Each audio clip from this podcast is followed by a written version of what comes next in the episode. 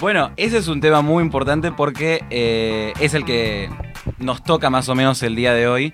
Eh, por lo menos esta, esta editorial, esta parte en la que conversamos sobre todo esto, es esta oposición, eh, esta OPO, que es un poco OPA. Esto lo hablábamos, lo hablábamos en, en la editorial sobre Formosa, pero es algo que tiene alcance nacional.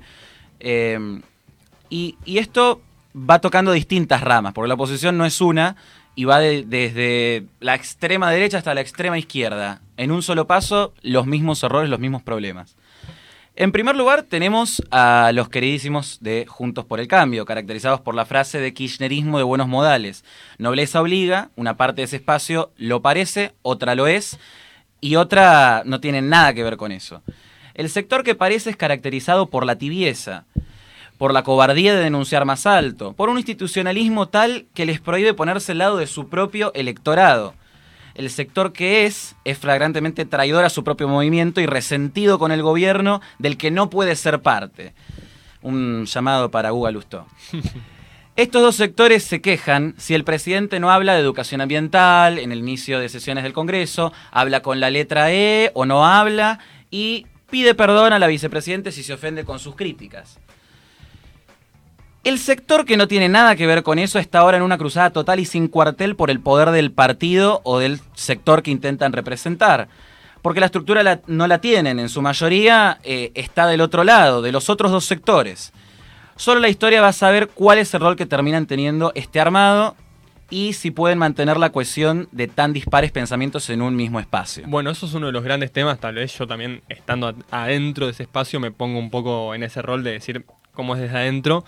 Y es una realidad, a veces, a veces nos pasa, y creo que pasó durante los cuatro años de Macri, que hubo una gran, un gran sector de la juventud que no se sintió representado, porque mientras necesitamos hablar de cómo poner en marcha la economía, de propuestas más liberales, de bajar impuestos, había parte de la juventud que estaba hablando, no, bueno, porque el aborto sí, o del medio ambiente, y a ver si plantamos semillas o levantamos colillas de cigarrillos.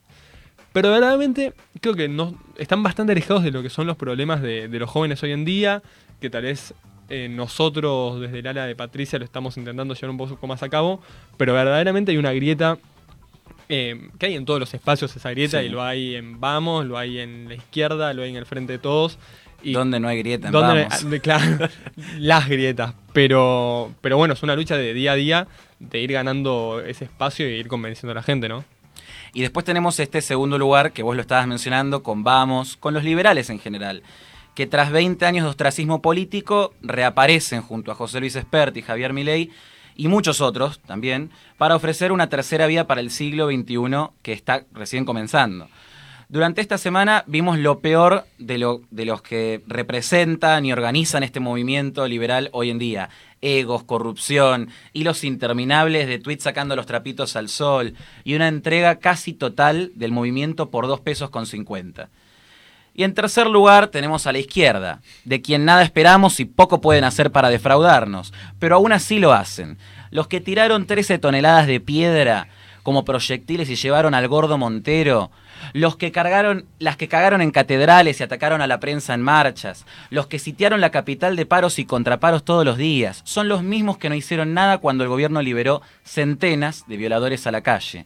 Son los mismos que ahora le piden a la fuga que por favor, por favorcito, habilita elecciones limpias, abiertas y universales en las, en las universidades de todo el país.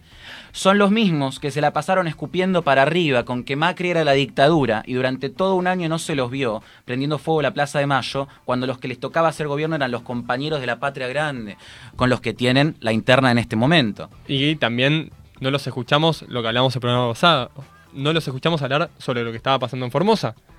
Y los que nos, nos criticaban por nosotros criticar todo eso, no dijeron ni nada por todo lo que estaba pasando en Formosa. Y mismo al día siguiente apareció Alberto Fernández abrazándose con Gilles de Fran. Entonces, creo que hay una hay un pensamiento que deben mirar un poco más para adentro y decir, che, no tiene sentido lo que estamos haciendo con lo que decimos o, con lo que profesamos. Pero después de ver estas tres distintas oposiciones, como les gusta ahora decir, las infancias, las familias, las oposiciones entonces también, eh, nos queda también preguntarnos ¿Qué, ¿qué, carajo es la oposición hoy en día? ¿Quiénes son? O sea, ¿cómo son? O sea, ¿qué es lo que hacen?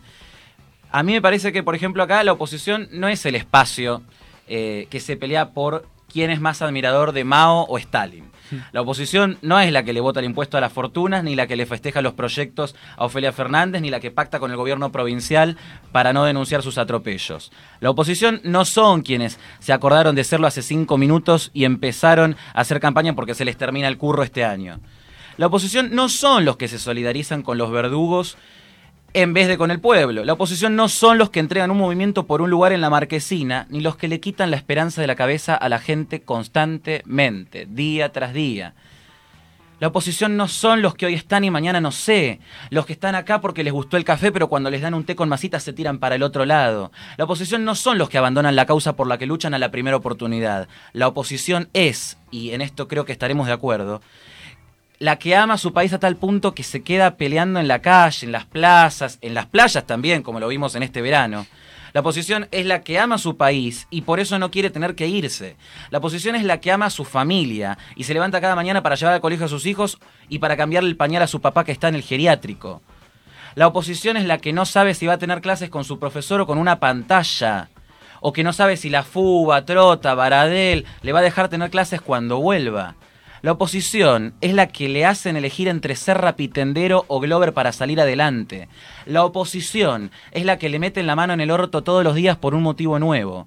La oposición son los pibes y pibas que se la están jugando en Formosa contra un dictador como es Gildo Fran. La oposición es la que sueña y se desilusiona. La oposición es la que se queda y la que lucha. La oposición es la que está pase lo que pase. Por eso es que para mí la oposición es la gente, por más que suene tan trillado. Sos vos, soy yo, somos todos los que estamos acá. Y a nosotros no nos pueden llegar a pasar por encima porque hay un dicho que dice muy bien que la esperanza es lo último que se pierde y es lo último que vamos a perder. La esperanza es lo último que vamos a perder porque creemos que en algún momento vamos a poder, como yo digo siempre, recuperar a la Argentina de los que nos la nos han acostumbrado a saquearla todos los días, nos escupen en la cara. La OPO, de los sopas se terminó y para mí creo que llegó la hora de los patriotas.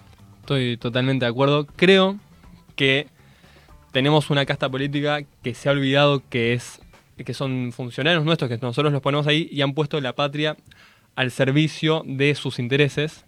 Y tenemos una oposición que creo que de a poco está eh, despertando y que de a poco se da cuenta que su lugar hoy en día es la calle y ahí es donde hay que estar apoyando a las injusticias como pasó en Formosa, como pasó con las vacunas y es ahí donde tiene que estar la oposición.